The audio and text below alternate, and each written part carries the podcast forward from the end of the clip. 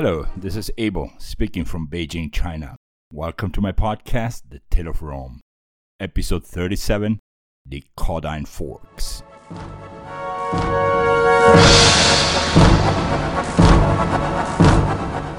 During our last episode, we saw the end of many things.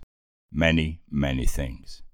The end of Publius Decius Mus, for he sacrificed himself on the battlefield. The end of Titus Manlius Torquatus in the books of Livy, for Livy banned him from his books after the sacrifice of his own son. The end of the war against the Latins. The end of many peoples of Italy, such as the Sidicines, the Auruncians, and the Volsci, and the Campanians as free people. Yeah, they lived on under the strict yoke of Rome. It was also the end of the Latin League, and yes, it was also the end of a respected senator from Tusculum. Latin landowner and aristocrat Annius saw the end of his life when he rolled down the stairs at the very Roman Senate.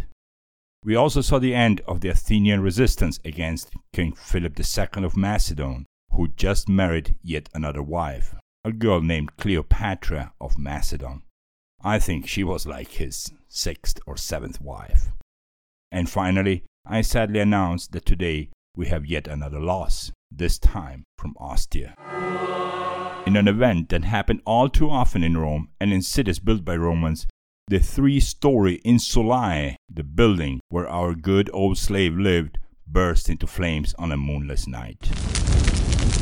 Our slave had no time of getting down the stairs from his third floor room, and while people were trying to get themselves to safety, a woman slipped on the stairs and, grabbing her husband, she dragged them both to their death. The fire devoured the entire block by the port of Ostia. And while the smoke and toxic smell of such accidents, combined with the size of the doors and a total lack of windows, did their thing to end the lives of others, we never found out what exactly happened to our slave. So we will have to look for a new way to get news because we have huge events coming in from Greece, Macedon, and Persia. Remember that between the end of the Latin War and the beginning of the Second Samnite War, there is a span of exactly 15 years, and in those years, a lot happened in Greece and almost nothing happened in Rome. And by the way, our man in Ostia worked for us since the year 342 BC which means he lived nine years in Ostia. No grave or inscription has ever been made to remember his life.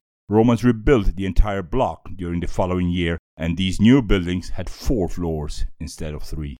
The reason for the fire has never been investigated. And now off we go to the year 336 BC. Alexander the Great and his mother Olympia flee to Epirus when relations worsen between Olympia and Philip II.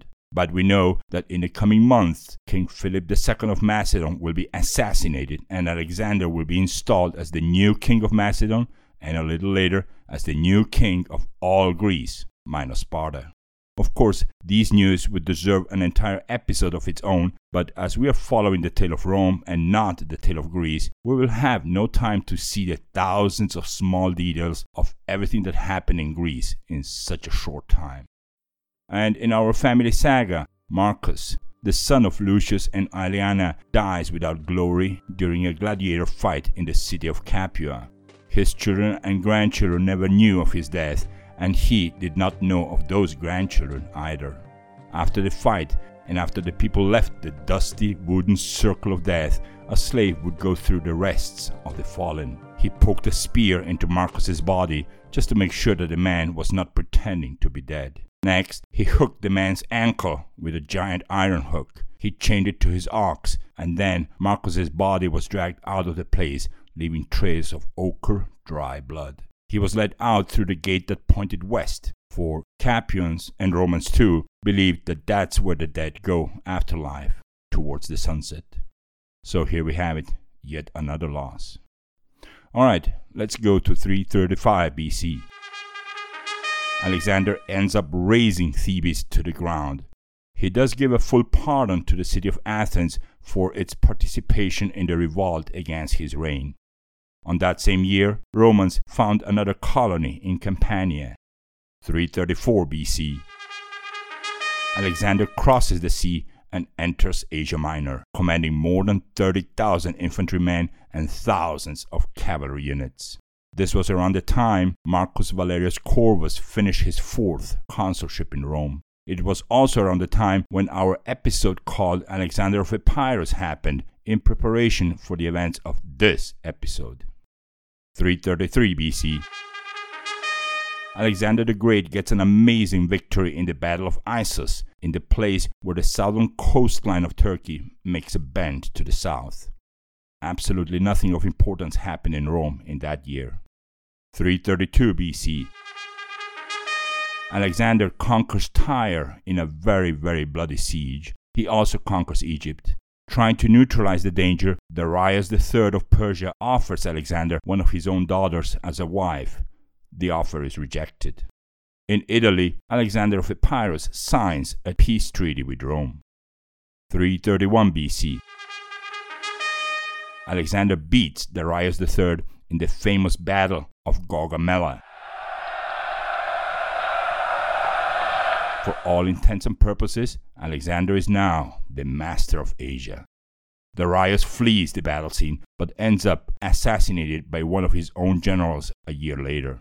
Babylon and Susa open their doors to Alexander's forces. The Persian Empire is no more. Alexander of Epirus dies in Italy. 330 BC. On January the 30th, Alexander enters the city of Persepolis, the capital of the Persian Empire, now destroyed. In a symbolic act, Alexander burns the temple of Xerxes I and in the outskirts of Rome, a man named Marius Vitruvius from a town named Fondi decides to start a rebellion against Rome. He's easily found, captured, and executed by consul Lucius Papirius Crassus. Wall-sized cities start submitting to the control and command of Rome in exchange for protection against the Samnites. The Senate sends a warning to the Samnites to not to attack walled territories. The Samnites do take Rome's warning seriously this time. 329 BC. Alexander conquers Bactria and the Hindu Kush.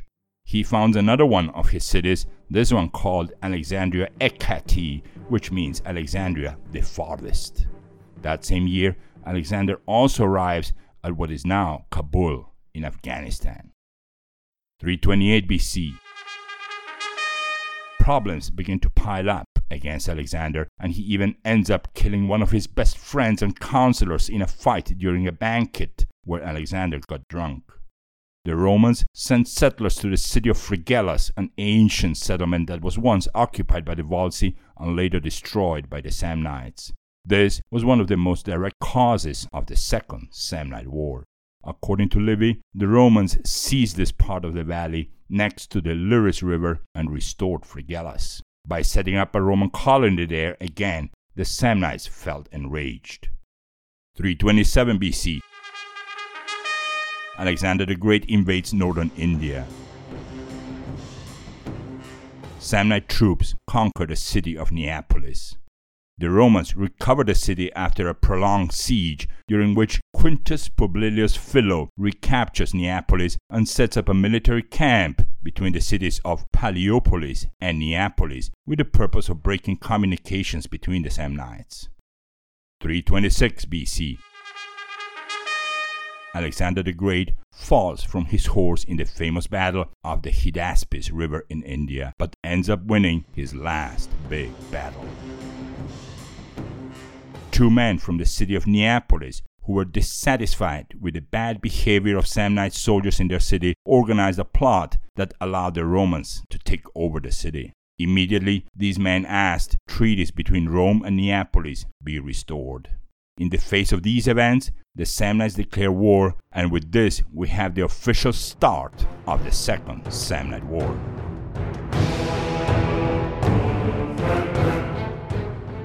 people from a Greek settlement in the place we now know as Naples in Italy ravaged and killed Roman settlers in Fregellae. Many Roman families were slaughtered before help could arrive. 325 BC. After a mutiny among his own soldiers, Alexander decides to leave India. a consul named Decimus Brutus Junius ravaged lands belonging to the Samnites.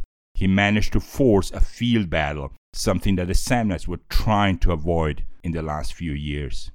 After that, Decimus Brutus Junius conquered several Samnite cities. 324 BC. Alexander the Great continues his way back to Macedonia but stops in Susa to punish city officials under suspicion of corruption. The dictator Lucius Papirius Cursor, who had assumed command of another consul who had fallen ill, inflicted a crushing defeat to the Samnites. Samnites begged for a truce. As a result, a one year truce is set between Romans and Samnites. 323 BC.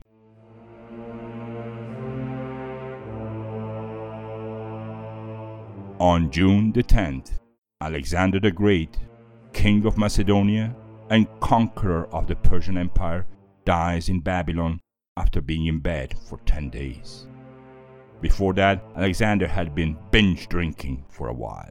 According to some historians, that very same day, the Greek philosopher Diogenes died too. Alexander met Diogenes the day he left for Persia. The domains of Alexander the Great are divided and distributed immediately. During that year, two Roman consuls fought against Samnite forces on two separate fronts, one in Apulia and one in Samnia.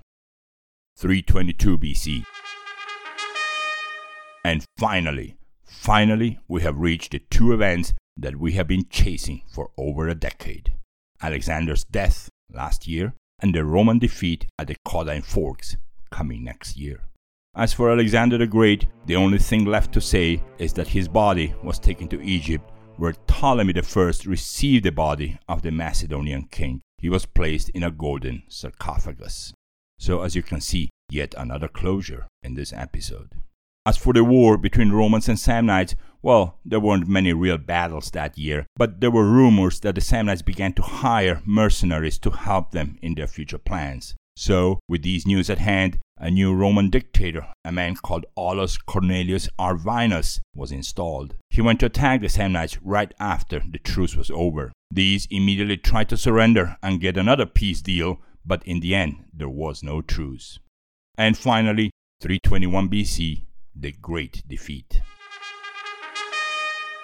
Well, before we get to see what happened in the year 321 BC, we need to go over our segment of the Latin word of the week. Last week we had the word alea, which is obviously one of the three words in the uber famous phrase uttered by Julius Caesar when he crossed the Rubicon River on his way to Rome. Yep, alea iacta est. That he said on January 10th of the year 49 BC. So, what exactly is alea? It turns out that Romans liked to play, and one of their favorite pastime games was a game of dice precisely named Alea. In fact, this game was so popular at times that emperors years later had to declare the game illegal for decades at a time. Well, that didn't stop Romans from playing anyways, but that's for another tale in another episode. Alea then means dice or game of dice. And now let's go to our Latin word of the week for this week. This week's Latin word of the week is lacuna. Let me spell that for you. L A C U N A. And as a little hint, lacuna cannot be translated in one single word into English. This is one of those words that some languages have where the meaning, when translated into any other language, requires several words. Something like the word sobremesa in Spanish, which can only be translated as the time spent at a table after a meal when people chat and have a good time. Or the German word Wanderlust, which also requires a bunch of words in English to translate. And Wanderlust, by the way, means the joy of walking around, usually across fields, forests, and meadows. Every language has that, and it's usually something that happens so often to a culture that they actually create a single word for it. English examples would be words like penmanship, stuff, flabbergasted, or bully. Another good example is the French word entrepreneur. In fact, it is such a good word that most European languages adopted it rather than finding a one word equivalent to it.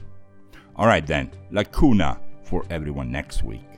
Next episode, we will be talking about this word, and this is the part of the episode where I would like to invite everyone to visit the webpage of this podcast at www.thetaleofrome.com. Lots of maps, Latin words, pictures, and other goodies about ancient Rome there.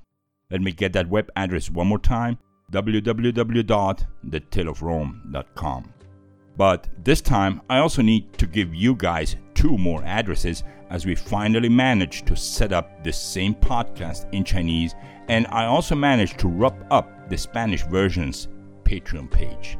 So if you feel like just seeing how the exact same episodes look like written in Chinese, head over to www.huashuoluoma.com. It's my wife Fiona's voice telling the same tale in Chinese, and it's also my daughter reading the intro and outro for each episode. Then www.huashuoluoma.com, which in Chinese literally means something like talking Rome. L U O M A is how you spell Rome in Chinese language. As for the Patreon page, yes, the Spanish version of our podcast has now a Patreon page, and of course, links and all that are on our English site too. But since this is not for the English version, I won't be mentioning this all too often on this podcast. Finally, I just want to mention that this week we went through yet another birthday of Rome. Yep, Rome is now 2,771 years old officially.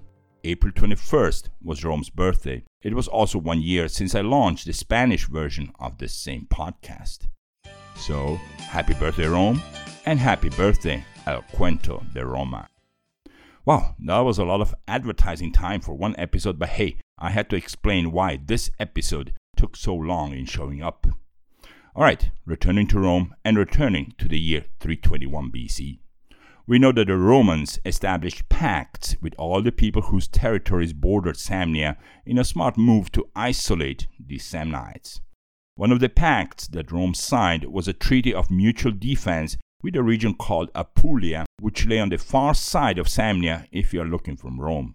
And that's when the Samnite general named Gaius Pontius had a brilliant idea. And here I need to say something about this guy called Gaius Pontius. Gaius Pontius belonged to a very distinguished family among the Samnites, and it is believed that centuries later, one of the descendants of that family was none less than Pontius Pilate, the man who had to act as the Roman judge in the trial and death of Jesus Christ in a Roman province called Judea.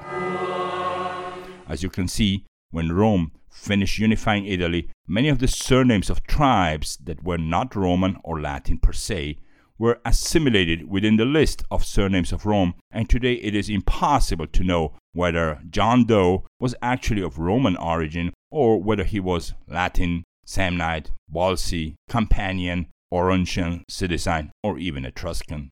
Alright, back to our topic. By using spies, Gaius Pontius managed to get very accurate information about the location of Roman legions that were commanded by Spurius Postumius Albinus and Titus Venturius Calvinus. These two guys, Albinus and Calvinus, were the two elected consuls for that year. Knowing that these two commanders were leading more than 50,000 soldiers, Gaius Pontius decided to create a ruse, hoping he could trap the Romans. The year before, the Samnites had asked for a truce, just as I read it a few minutes earlier. The Samnites asked to renew the truce for yet another year. But this time, the conditions for a truce were so difficult to fulfill that the Samnites decided to say no thank you to the Romans, followed by a very strong we'd rather fight. And now, without a truce in hand, several legions were marching towards Samnia. Gaius Pontius decided to send a group of his soldiers disguised as shepherds and spread the word that the Samnite forces were setting up a siege on a city in Apulia.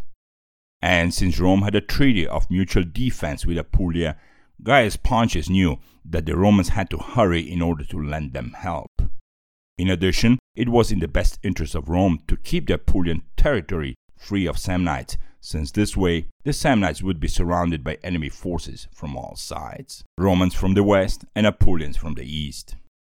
Both Albinus and Calvinus believed the story of the siege and began to march south to break down that siege. Seeing that they had many days of marching if they went around Samnia, the commanders decided to use a shortcut and take the fastest route that passed through a gorge called the Caudine Forks. The reason that gorge was called that way was because the valley in the middle, only a few miles wide, was right next to a town called Caudine. In fact, less than 8 miles separated the valley and the town. It was also less than 10 miles away from Capua to the other side. Well, before the Romans entered the valley through the narrow pass, the consuls sent troops ahead to see if something was amiss. The soldiers returned saying that everything seemed just fine and that the valley was completely empty. But when the Roman troops began to march through the gorge, the triarii, the most veteran soldiers, began to sense that something was wrong indeed. It was just too calm, and they didn't like it at all. And just when the last regiment of the Romans passed through the canyon, and just when the first part of the forces reached the exit of the canyon on the other side, they found it blocked with rocks and logs. Noticing they were trapped, they quickly began to walk back, but by then the first entrance was blocked too. Samnites were standing there, watching the Romans from above. Seeing that there was no exit, some Romans tried to climb the rocks. And according to Livy, and also according to Appianus, that's another Roman historian of Greek origin, the Samnites used arrows to kill all those who tried to climb the steep hills of the gorge. And the worst was that the day just began, which meant the Samnites had all day to spend killing Romans almost like flies on a wall.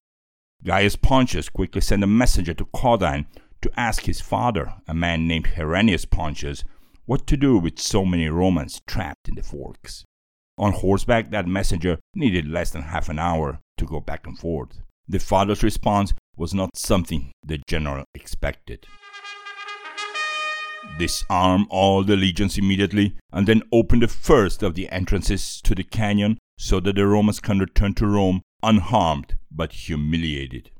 When Gaius Pontius read the message, he couldn't believe it. His father wanted to let 50,000 Romans go free. Pontius sent that messenger back to his father again just to make sure his father had all the facts all right.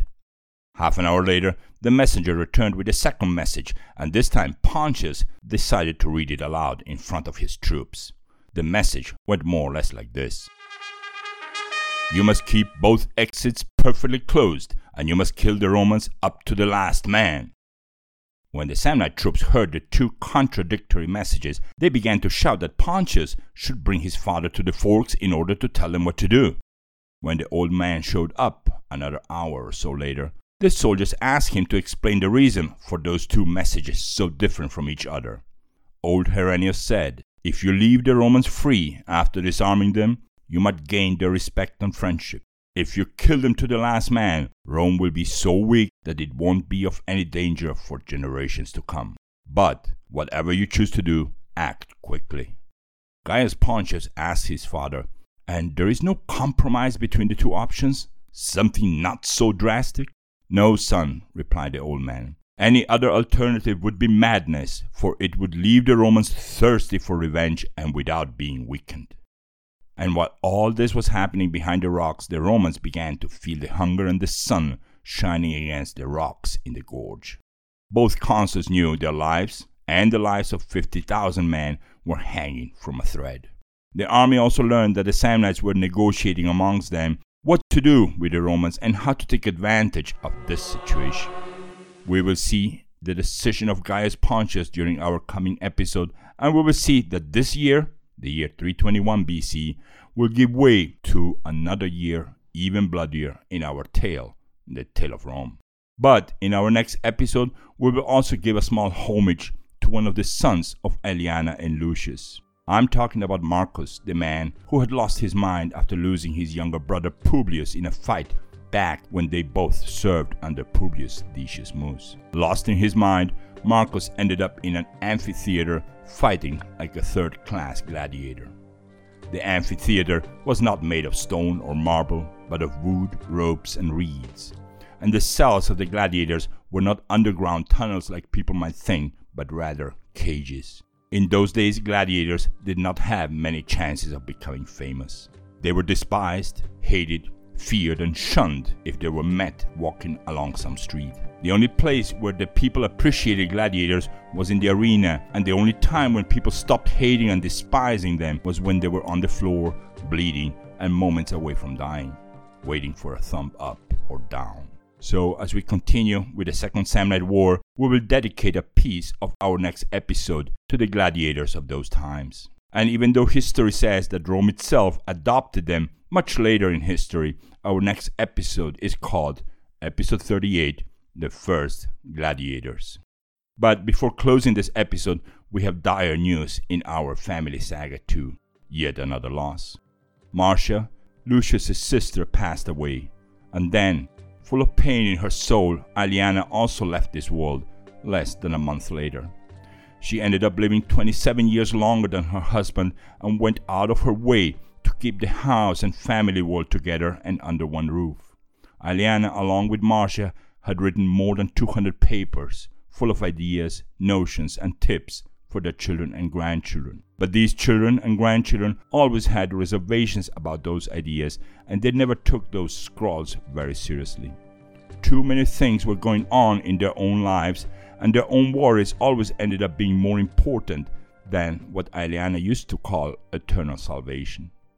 And when Aeliana tried to give manumission to the slaves of the house, that is freedom, a few weeks before her death, even the slaves themselves decided to wait for the children to return home and ask them if they were really free to go. Of course, they were not free to go. So when Aeliana saw them again next morning, and when she asked them why they were still there, those slaves simply told her they preferred to stay with her while she was alive. Why to hurt the old lady and tell her the truth, right? And as a sad note, when the family put the bodies of Marcia and Aeliana in the family tomb, the scrolls they wrote were placed next to them, never to be read again by anyone. And as I'm writing a book aside from this podcast, a book that focuses on the family saga rather than just the historical facts of the time, I now want to read the funeral notes of both Marcia and Aeliana. Marcia passed in the year 418 of the founding of the city. She left three children and five grandchildren, two of whom she never saw. Her husband of Roman origin and Carthaginian citizenship passed away 13 years earlier in the city of Carthage. Their bodies were never placed together. Aeliana also passed in the year 418 of the founding of the city. She left six children, 13 grandchildren, and 14 grand grandchildren, not counting those who could have been born in Crete, sons of Spurius the archer. Four of her sons passed away or disappeared before her own death. Her husband Lucius died 27 years earlier from natural causes. Both were placed in the family tomb that lay along the 19th mile of the Roman road between Rome and Apulia. The first 18 miles of that future highway were reserved for patrician families. Aeliana's body was placed on the left side of her husband's, Lucius's body. Thank you for listening, and until our next episode. Thank you.